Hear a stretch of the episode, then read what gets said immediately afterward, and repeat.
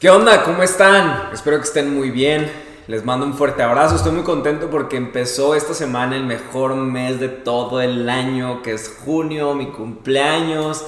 Entonces estoy muy contento y estoy muy contento de que estés conectado aquí. Créeme que no nos tomamos a la ligera, que nos estés dando parte de tu domingo para escuchar el mensaje que tenemos para ti hoy. Entonces, eh, les mandamos un fuerte abrazo de parte de mi esposa y yo. Si no nos conocemos, eh, mi nombre es Guille. Y ah, Dios me ha dado el privilegio de estar en esta ciudad, de soñar en esta hermosa ciudad.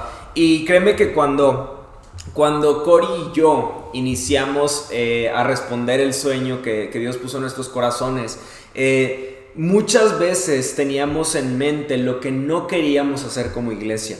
Eh, si tú nos preguntabas, oye, ¿qué, ¿qué, quieren hacer allá? Te íbamos a responder todas aquellas cosas que no queríamos hacer, todas aquellas malas experiencias, todos aquellos malos recuerdos, todos aquellos malos momentos que decíamos, ah, eso, eso no me gustó, eso lo quisiera borrar de, mi recuerdo, ¿no? De mis memorias de la iglesia. Y, y, fue que nos dimos cuenta que no era el tiempo correcto para iniciar algo, porque teníamos en mente todas las cosas malas que no queríamos hacer. Y Dios nos llevó de, vuelta a, nuestro, a nuestro tiempo de, de oración con Dios, de intimidad con Dios a revelarnos que para que Dios comience a hacer algo en tu vida, Él quiere arrancar de un punto en el cual quiere mostrarte qué cosas quiere hacer en tu vida y no qué cosas no quiere hacer en tu vida. Y entonces así fue como inició todo este plan de venir hacia San Luis. Eh, porque de repente ya nos volvimos a juntar Cory y yo y de repente ya no hablábamos de lo que no queríamos hacer, sino que comenzábamos a hablar de lo que soñábamos ver en la ciudad. Y fue ahí donde, y te lo prometo, que los comentarios más locos y más, más imposibles surgieron y dijimos, creemos en un Dios que puede hacer todo esto y mucho más aún de lo que nosotros imaginamos. Pero ¿por qué digo todo esto? Porque la forma en la que todas las cosas que hemos soñado para esta ciudad ocurrirán será teniendo una cultura saludable. No sé si tú has estado en un trabajo que la cultura del lugar es mala y entonces toda tu experiencia en ese lugar es mala porque no te sientes a gusto, no puedes sentirte parte de algo porque choca, no, no, no sientes ese, ese placer de estar en esa corporación. Sin embargo, si tú has tenido la fortuna de estar en una mala experiencia y luego estar en una buena cultura, fácilmente ves, ves como eh, de blanco y negro a todo color, ¿no? Ves todos los cambios y toda la, grandeza que hay cuando existe una cultura saludable en un lugar. Y entonces, hablando con Cory, ella me preguntó, ¿qué, ¿qué es lo que tú crees que necesitamos hacer en la iglesia? Yo le dije, yo le dije necesitamos una cultura saludable. Porque lo que soñamos hacer, todo lo que soñamos hacia el futuro, no se logrará si no tenemos una cultura saludable.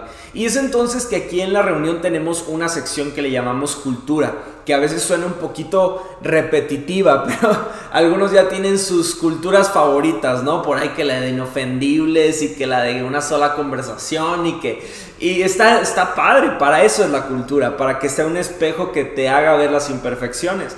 Pero la cultura, el mayor punto que tiene es que no solo queda en información o en algo, en un, en un lineamiento, sino la cultura es algo que tú eres. Si yo voy a tu casa y hago algo que va en contra de tu cultura, no me vas a tener que decir nada, no me vas a tener que hacer caras, simplemente vamos a saber todos que yo hice algo que no va de acuerdo a la cultura. Y eso creemos que es Dios, creemos que Dios tiene una cultura de reino. Y cuando hablo de cultura de reino, repito, no son reglas, sino que son principios.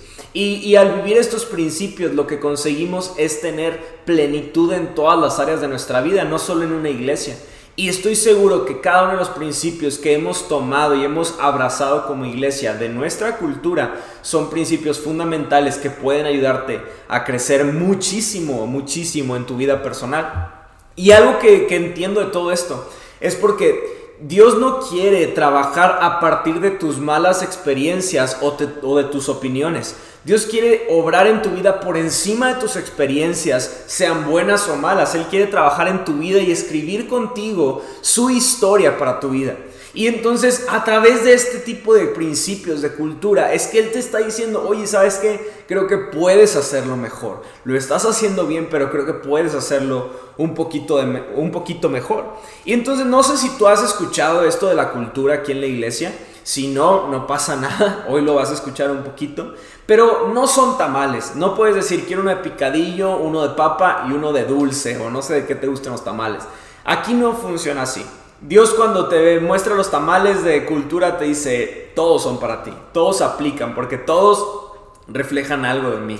Y entonces es lo que me encanta de la cultura, que los puntos fuertes que tú los consideras como algo que forma parte de ti, no es nada más para que te lo quedes, sino que es para que lo compartas a otros y puedas transmitirlo a aquellos que quizás no están fuertes de esa área. Y aquellos puntos débiles en tu vida son para que los trabajes de la mano de Dios. Entonces, cuando, cuando yo hablo de cultura, ¿qué quiero decir? No sé si tú has pensado cuál es la cultura del potosino.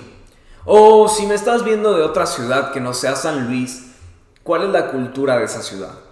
Eh, voy a tomar por ejemplo la cultura de aquí de San Luis, pero hay algunas cosas que el potosino dice de sí mismo o que dice en contra de su misma tierra, ¿no? Yo, yo he escuchado mil y un veces de todos los que odian la ciudad, es la peor, que no sé qué, pero están aquí, ¿no? Yo incluso en algún momento, yo era de los que no, yo me quiero ir de la ciudad y después Dios me dijo, es que yo te planté ahí por algo, ¿no? Y, y, creo que a veces somos muy malinchistas con, con nosotros mismos, ¿no? Y a veces le abrimos las puertas mucho a otros y no a los de casa, ¿no? O, el típico, ya lo he hablado en la iglesia, el potosinazo, ¿no? El de que te ves en la plaza con alguien que conoces y te sordeas, ¿no? Y después le mandas un mensaje de que, hey, creo que te dije, o sea, y sí lo viste, o sea, y el típico potosinazo, ¿no? Que todos que todos están diciendo, o, no sé qué, qué, tú puedas pensar que es el potosino o que tiene características del potosino.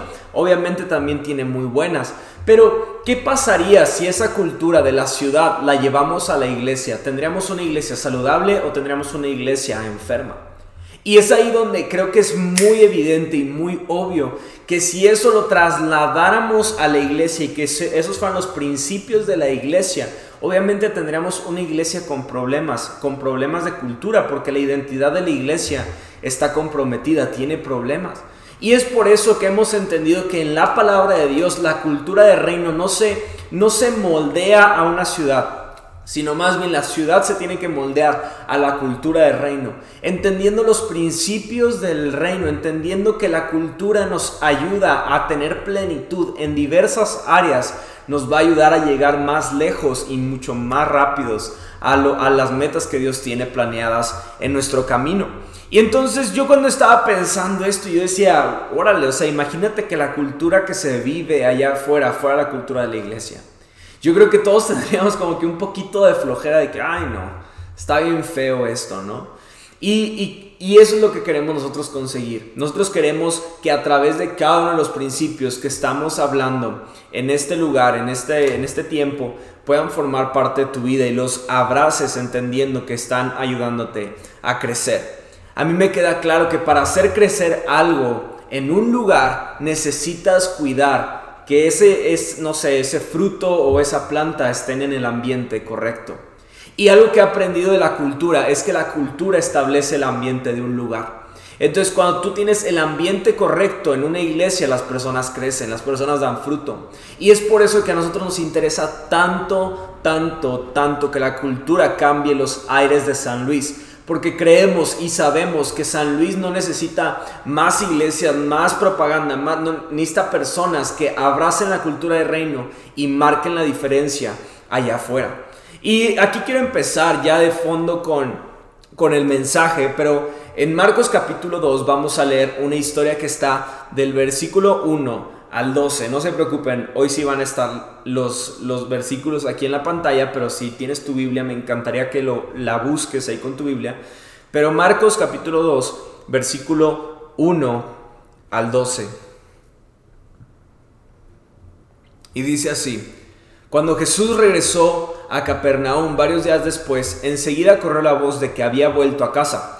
Pronto la casa donde se hospedaba estaba tan llena de visitas que no había lugar ni siquiera frente a la puerta. Mientras él le predicaba la palabra de Dios, llegaron cuatro hombres cargando a un paralítico en una camilla. Como no podían llevarlo hasta Jesús debido a la multitud, abrieron un agujero en el techo encima de donde estaba Jesús, luego bajaron al hombre en la camilla justo delante de Jesús. Al ver la fe de ellos, Jesús le dijo al paralítico, Hijo mío, tus pecados son perdonados. Algunos de los maestros de la ley religiosa estaban ahí sentados, pensaron, ¿qué es lo que dice? Es una blasfemia. Solo Dios puede perdonar los pecados. En ese mismo instante Jesús supo lo que pensaban, así que les preguntó, ¿por qué cuestionan eso en su corazón? ¿Qué es más fácil decirle al paralítico, tus pecados son perdonados, o ponte de pie, toma tu camilla y camina? Así que les demostró que el Hijo del Hombre tiene autoridad en la tierra para perdonar pecados. Jesús miró al paralítico y le dijo, ponte de pie, toma tu camilla y vete a tu casa. Y el hombre se levantó de un salto, tomó su camilla y salió caminando entre los espectadores, que habían quedado atónitos. Todos estaban asombrados y alababan a Dios exclamando, jamás hemos visto algo así. Esta historia es un clásico, o sea, si tú eres de, de, haber ido a la iglesia más pequeño o en algún campamento o en algo, seguramente escuchaste esta historia, pero estoy casi seguro que no has escuchado algunas cosas de las que diré hoy. Y, esta historia me fascina porque habla de, uno, de uno de los amores más puros, que es el, amor de un amigo eh, desinteresadamente. el amor de un amigo desinteresadamente está, está dispuesto a ir a los límites, está dispuesto a hacer lo, más importante, lo más grande de todo con tal de hacer algo por su amigo. Y entonces, en esta historia, yo quiero resaltar cuatro puntos y medio más o menos de nuestra cultura. No voy a hablarlo como de que hoy vamos a ver, somos esto. No, no, no. Voy a hablar cuatro temas a lo largo del mensaje y creo que los vas a ir agarrando. Y al final solo quiero resaltarlos, pero quiero que los entiendas muy bien estos principios. Pero quiero iniciar. Uno de los puntos que, que nosotros tenemos muy firmes en nuestra cultura es el que somos líderes. Eh, y no es nada más como para dar un título o hacerte sentir importante, para que tengas un título que poner en tu LinkedIn o en Facebook o en algún... No, no, no, no. No se trata de eso. Yo creo que uno de los puntos más vitales del liderazgo es que no se trata de estar al frente de un grupo de personas o de ser la persona con más seguidores para ser un líder, sino que para ser un líder necesitas tener influencia sobre otros. El momento en el que tú tienes influencia sobre otros, tienes responsabilidad sobre ellos y el liderazgo está ligado con la responsabilidad. Y entonces eso es lo más importante del liderazgo, cargar con responsabilidad al estar influyendo en otros. Y entonces yo quiero que cuando veamos liderazgo, lo primero que pensemos es el servicio a otras personas. Entonces quiero que si estás ahí con alguien, tienes que hacerlo. Te estoy viendo a través de la pantalla. Pero tienes que decirle a alguien ahí a tu lado, tienes que decirle, tienes que ir arriba, tienes que llegar arriba. Díselo ahí al que esté ahí contigo. Si no está nadie, dítelo, dilo a tu perro o dilo a ti mismo o ponlo en algún lugar. Pero di, tienes que llegar arriba. Jesús nos puso el ejemplo de liderazgo, no impositivo, firme, pero no impositivo, pero él siempre vivió tras un principio de servicio. Vemos uno de los escenarios más preciosos, que es cuando Jesús lava los pies de los discípulos, y, vemos que ese era el trabajo de los esclavos, ¿no? Y Jesús lavando los pies de los discípulos, encomendándolos a seguir su camino, a no rendirse. Es impresionante porque nos habla del corazón de servicio. Y nada más para cerrar el tema del liderazgo, y ahorita me voy a meter un poquito más a la historia, pero otra de las cualidades del liderazgo es el autoliderazgo, es aprender a no necesitar que alguien me dé una instrucción para yo comenzar a hacer algo. Y eso es súper difícil, es muy fácil para un líder dar órdenes, pero no es tan fácil para ese líder darse órdenes a él mismo de hacer o no hacer cosas.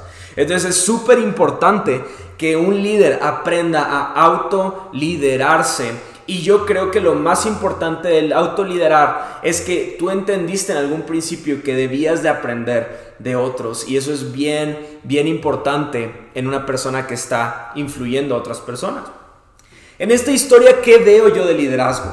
Yo encuentro a cuatro hombres que influencian la vida de un amigo. Ellos están poniendo responsabilidad, están cargando con responsabilidad y autoliderazgo, se están autoliderando en marcar la diferencia, están buscando una solución en medio del problema.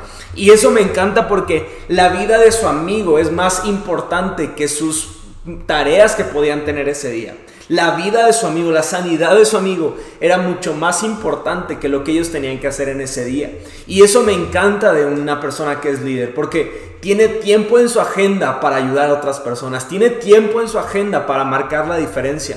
¿Cuántas veces tú y yo no hemos hecho un espacio en nuestra agenda para hacer la diferencia? Y creo que ese es un punto que me encantó encontrar aquí, porque no esperaron órdenes de alguien, no esperaron que alguien les diera el consejo de llevar a su amigo, no esperaron nada, ellos tomaron a su amigo, lo llevaron hacia Jesús y lo entregaron y lo pusieron para que pudiera encontrar sanidad. Eso es tener responsabilidad en, un, en medio de un problema.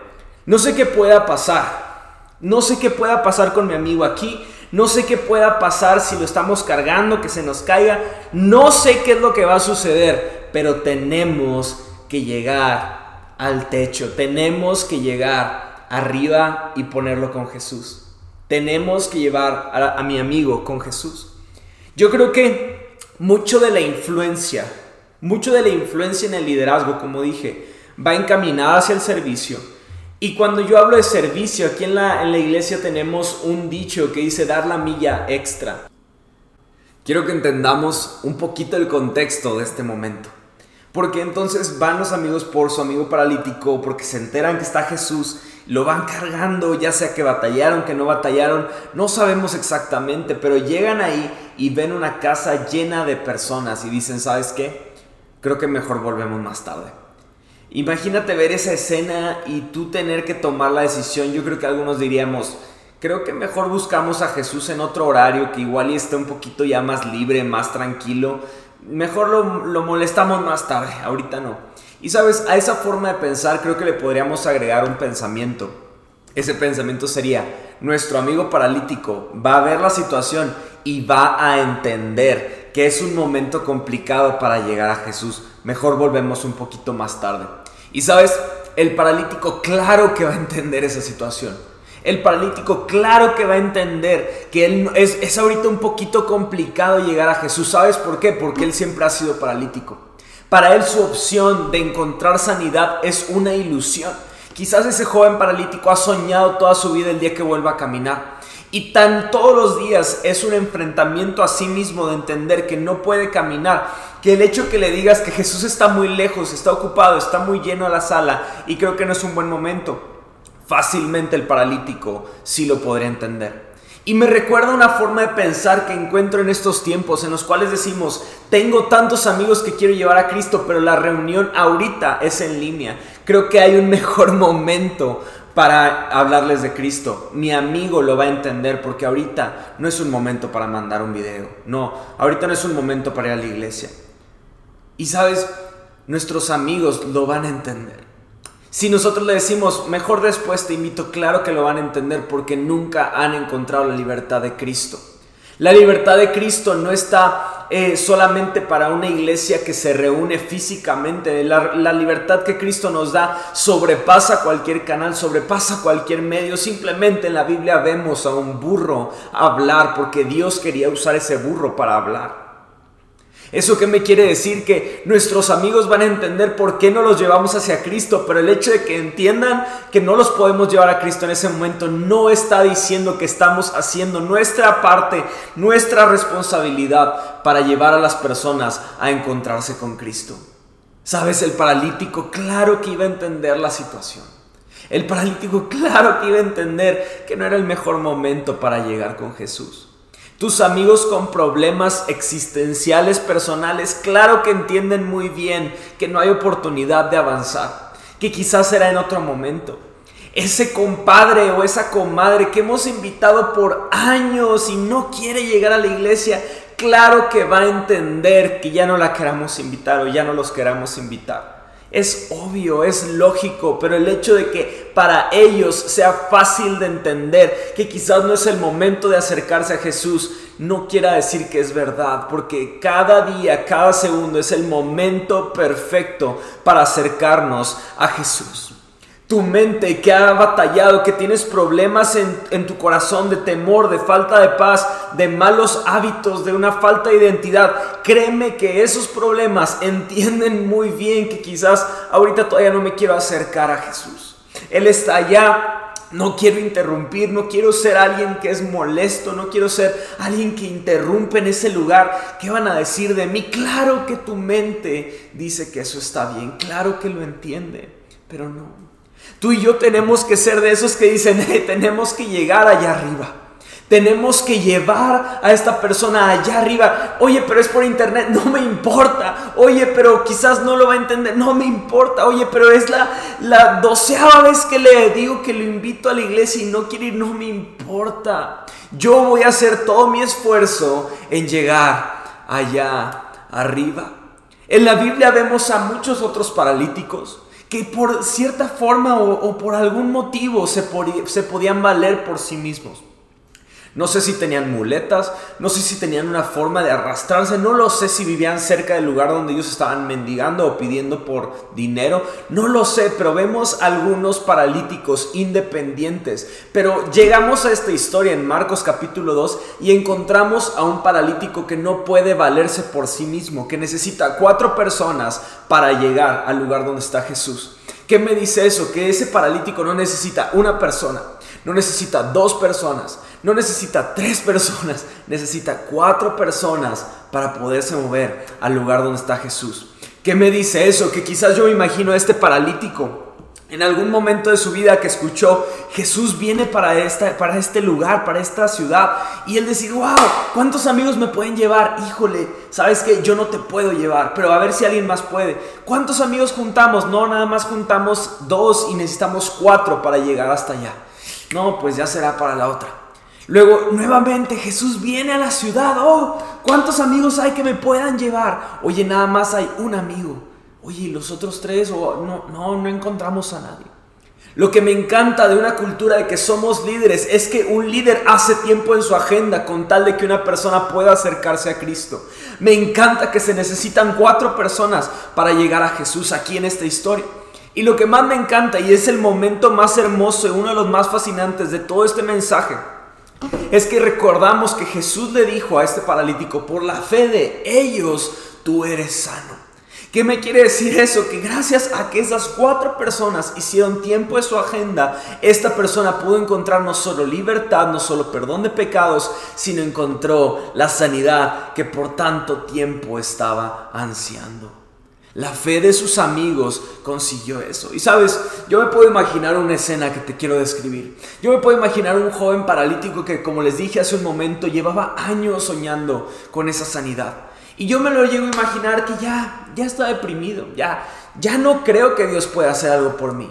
Ya no creo que Él pueda sanarme. Creo que puede hacer muchas cosas, pero no sanarme. Y lo que me gusta mucho de esta, de esta historia es que yo me lo imagino diciendo de que ¿Para qué me llevan? Ya, déjenme. Así estoy bien, ya, déjenme, déjenme. Y la fe de estos cuatro amigos diciendo, ¿sabes qué? Hoy pudimos estar los cuatro, te vamos a llevar con Jesús. Te vamos a llegar con Jesús. Y sabes, este tipo de momentos en los cuales la fe de ellos fue la que llevó a la sanidad me encanta porque es uno de los principios que más hacen vibrar mi corazón, que es elige la gracia. Tenemos un dicho que dice, equivócate del lado de la gracia. Y siempre vamos a buscar ver a través de un filtro de gracia a las personas porque no vemos la condición de las personas, sino las vemos a través del filtro de gracia. ¿Qué significa eso? Que no importa que tú no creas, yo creo por ti, te voy a llevar a que recibas la sanidad que tanto estás esperando. Prefiero que se burlen de mí porque tuve fe y te llevé, aunque no ocurrió el milagro. Y me prefiero equivocar lado de la gracia que no, no creer en que Dios pueda hacer algo por ti y quedarme con los brazos cruzados esperando a ver qué pueda pasar con tu vida. Qué, qué glorioso momento acabamos de ver. Porque no entiendo qué tan urgente era para sus amigos que este joven paralítico volviera a caminar. No sé qué tan urgente pudo haber sido, pero ellos dijeron, no solo tenemos que llegar allá arriba, No solo tenemos que llegar arriba, sino tenemos que intentar hacer algo para poner a este joven a los pies de Jesús. Tenemos que hacer algo para cambiar la historia de este joven. Estos hombres no les importó equivocarse. Algunos de nosotros a veces nos limitamos, como dije ahorita, porque ¿qué van a decir de mí? ¿Qué van a decir de nosotros cuando hagamos algo? ¿Qué van a decir? Yo tuve una historia muy chistosa. Yo veía a una persona por las calles y era una persona ciega. Y, yo cada que podía me paraba, me estacionaba y oraba por él. Y yo creo que como a la décima vez que fui a orar por él, yo creo que él se reía, pero yo cada vez que oraba por él, yo le decía a Dios, si hoy quieres sanarlo, sánalo. Si hoy quieres sanarlo, sánalo. Y una vez eh, él me preguntó, ¿por qué sigues orando por mí? Y le dije, porque creo que Dios lo puede hacer hoy. Quizás no lo quiso hacer ayer, pero creo que hoy lo puede hacer. Y nada más se rió y me dijo, ¿tú crees que Dios sí lo puede hacer? Le dije, claro que sí. No sé por qué no lo quiere hacer a través de mí pero si soy yo, perdóname, pero yo sé que Dios lo puede hacer en tu vida y a través de quien quiera Él usar. Y lo que me gusta tanto de esto es que no, no tengamos temor a equivocarnos. Una de las cualidades más grandes del reino es no tener temor a equivocarse. Una cosa es equivocarte por voluntad, pero no temor a hacer algo creyendo que lo íbamos a hacer bien y equivocarnos. Todos nos equivocamos. El chiste es qué haces a través de los momentos difíciles. ¿Quién fue el que levantó la mano y dijo, yo creo? ¿Quién fue el que levantó la mano y dijo, vamos hacia allá a buscar a Jesús, vamos a buscar una nueva salida? Eso es una persona que vive creyendo en lo que Dios puede hacer. Al momento en el que ellos llegaron al techo, me encanta pensar que ellos sabían lo que iban a ir a hacer. Ellos no llegaron al techo a buscar pensar un plan. O ay, hoy, a ver qué se nos ocurre. No, ellos fueron al techo diciendo, vamos a hacer un hoyo en el techo. Oye, a ver, déjame recapitular. Está lleno, está Jesús, Dios adentro de ese cuarto, en quien tú crees, está ahí adentro de ese cuarto. Está abarrotado de personas que tienen necesidad. Estás entrando a una casa ajena. Es un delito quizás el que tú hagas un, un daño a ese lugar y quieres hacer un, un hoyo para meter a tu amigo. Sí. Oye, pero vas a pagar consecuencias. Vale la pena pagar consecuencias con tal de que mi amigo pueda encontrar a Jesús. Vale la pena con tal de que esto pueda cambiar. Me encanta pensar en que ellos fueron sabiendo que iban a hacer un hoyo ahí. No fueron a, a ver qué pasa, no, ellos iban decididos a hacer un hoyo en ese lugar. No hay vuelta atrás. Es todo o nada. O vamos a hacer un hoyo o nos regresamos a casa. O vamos a ir en búsqueda de la fe o nos vamos de vuelta atrás. O nos vamos en búsqueda de la sanidad o nos quedamos con nuestra enfermedad. No hay vuelta atrás. Es todo o nada. Ellos decidieron, llevemos a nuestro amigo con Jesús. Me encanta el versículo 11 y 12 que dice, entonces Jesús mira al paralítico y le dice, ponte de pie, toma tu camilla y vete a casa. Y el hombre se levantó de un salto, tomó su camilla y salió caminando entre los espectadores que habían quedado atónitos. Todos estaban asombrados y alababan a Dios exclamando, jamás hemos visto algo así. Toda esta historia que acabamos de ver es resultado de una fe salvaje. Una fe salvaje es capaz de creer en lo que Dios puede hacer a pesar de que nuestros ojos no lo puedan imaginar o nuestra mente no lo pueda ni siquiera hilar o imaginar tampoco. Una fe salvaje es lo que provoca que unas personas puedan creer por encima de su circunstancia. Una fe salvaje no se queda conforme en llegar arriba, sino que se queda conforme en abrir un hoyo en el techo. Una fe salvaje dice, vamos a vivir, abriendo espacios, hoyos en los techos para llevar a las personas a Cristo. Oye, pero la forma en la que estamos haciendo iglesias a través de internet, no me importa, voy a hacer hoyos en algún lugar para llevar el mensaje que las personas puedan conectarse con Cristo.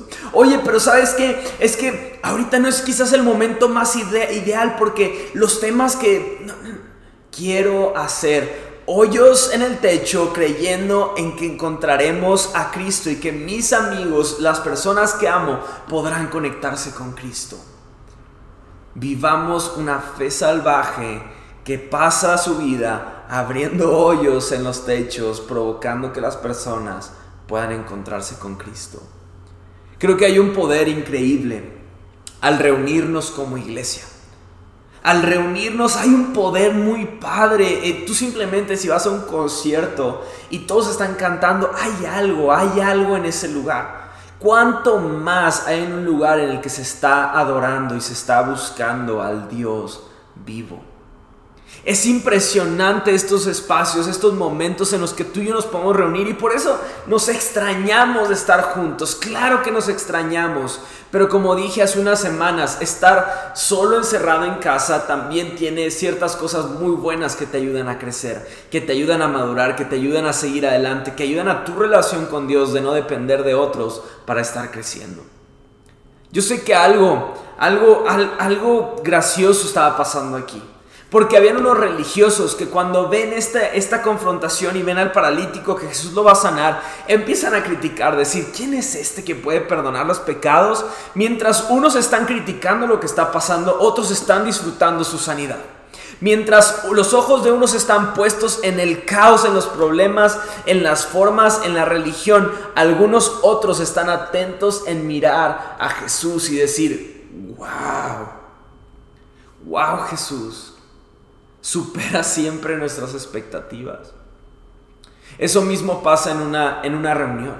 El hecho de que más adelante nos podamos volver a reunir no garantiza que todos estaremos viendo a Jesús obrar en nuestras vidas.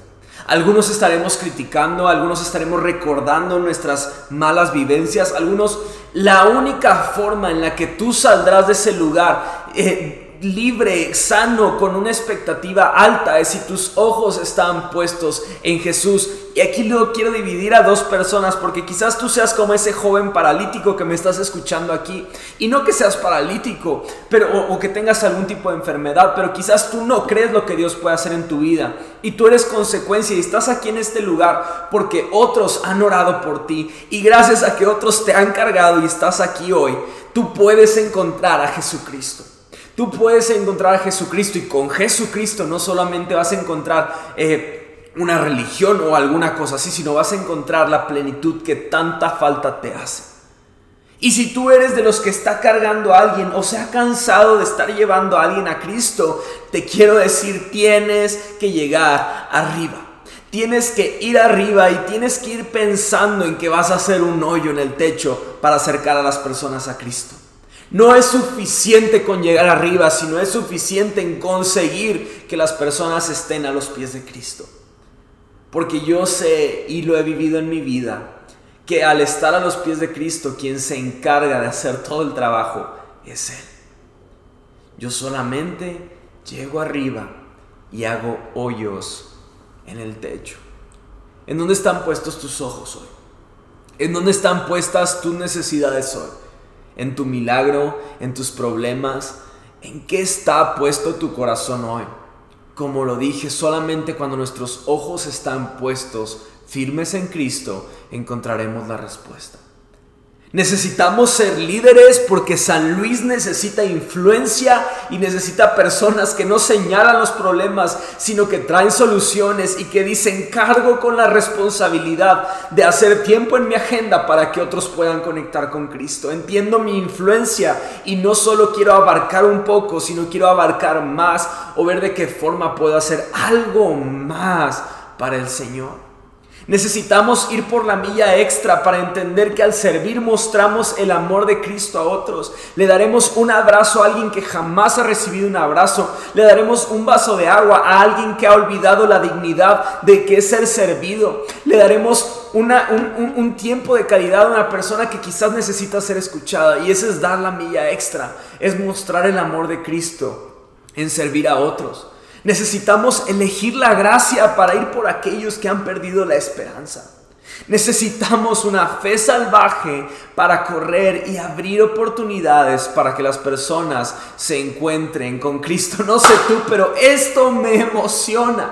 Me emociona con tantas con tantas ganas, porque eso es cultura. Y si eso es cultura, cuenta conmigo. Si eso significa cultura, llevar personas a Cristo, cuenta conmigo, cuenta con mi esposa, cuenta con mi familia. Vamos por todos los que podamos. Vamos allá, quiero ser cultura. Si eso es y crees conmigo, quiero que cierres ahí tus ojos y dile, Dios, cuenta conmigo. No, no hagas nada, no hagas, no hagas como que no estoy diciendo nada. No, si tú sientes en tu corazón esta palabra en este momento, cierra tus ojos para que no haya distracción y dile, Dios, cuenta conmigo. Dilo, dilo en verdad. No, no tienes que gritarlo, pero dilo. Que en tu corazón sientas y sepas que lo estás diciendo. Dios, cuenta conmigo. Quiero vivir una cultura de reino. Quiero hacer tu voluntad. Quiero llevar personas hacia ti. Quiero hacer tiempo en mi agenda. Quiero hacer tu voluntad. Cuenta conmigo. Tenemos que llegar arriba. Tenemos que llegar arriba y hacer hoyos en el techo si gustas abrir tus ojos, algo que me encanta de esta historia es que yo tenía un tema muy distinto que dar el día de hoy. Pero sabes, el, momento en el, que, en el que todo me quebró por dentro y dije, tengo que hablar este mensaje, fue al pensar que tus amigos y mis amigos entienden la situación por la que quizás no los queramos llevar a Cristo. Para ellos puede sonar entendible que nos hemos cansado o que a veces no tenemos ganas o que para ellos es entendible. Pero cuando entendemos el impacto eterno que tiene el que tú le puedas hablar a una persona a Cristo que va a cambiar su vida para siempre, es cuando tú y yo tenemos que ser como esos cuatro que dijeron, aunque Él no quiera, vamos con Jesús. Y no se trata tampoco, quiero que lo lleves por el lado de forzar a la gente, no, no me malentiendas el mensaje. Pero creo que tú y yo, una de las formas en las que podemos forzar que algo pase en la vida de las personas es orando por ellos. Quiero que entendamos el poder de la oración, porque con la oración Dios ha hecho grandes, grandes prodigios. Y Él lo puede hacer con tus amigos, lo puede hacer con tu compadre, lo puede hacer en tu trabajo. Simplemente lo que Él necesita es que dejemos de tomar excusas y que digamos, tenemos que llegar allá arriba. Vamos a orar para terminar. Dios te doy gracias porque sé que tú estás haciendo algo en nosotros. Te pido, Padre, que en nuestro corazón pongas un, un fuego en, en, nuestro interior que nos haga arder de pasión y que nos haga sentir y entender que tenemos que conectar a más personas, que no se trata de pretextos, sino que se trata de llevar a las personas hacia Jesús te doy gracias Dios porque a través de tu Espíritu Santo estás haciendo algo en nuestras vidas. Te pido que no limitemos tu mover, no limitemos tu poder en nuestras vidas, sino que creamos que tú estás poniendo en nosotros una fe salvaje para llegar y creer en lo que nuestros ojos y nuestras mentes no pueden creer. Te pido Padre que si en este, en este video que están viendo, hay alguna persona que ha perdido esperanza, oramos por ellos, Dios. Y si tú eres uno de ellos, dile, Dios, yo creo en ti, quiero conocerte. Solamente haces esa oración pequeñita. Dios, creo en ti, quiero conocerte. Y sé, Padre, que tú vas a hablar a sus vidas. Sé que tú vas a empezar a hablar a sus corazones, a hacerlos vibrar y les vas a empezar a mostrar aquellas cosas que tienes para sus vidas, Dios. Y si hay, de la otra parte, hay personas que quizás han batallado en acercar a personas o quizás hemos entrado en una zona de confort o comodidad, Padre, sacúdenos para que podamos entender que necesitamos ser tus manos y pies en esta generación. Te doy tantas gracias, Jesús. Amén. Los amamos. Dios los bendiga.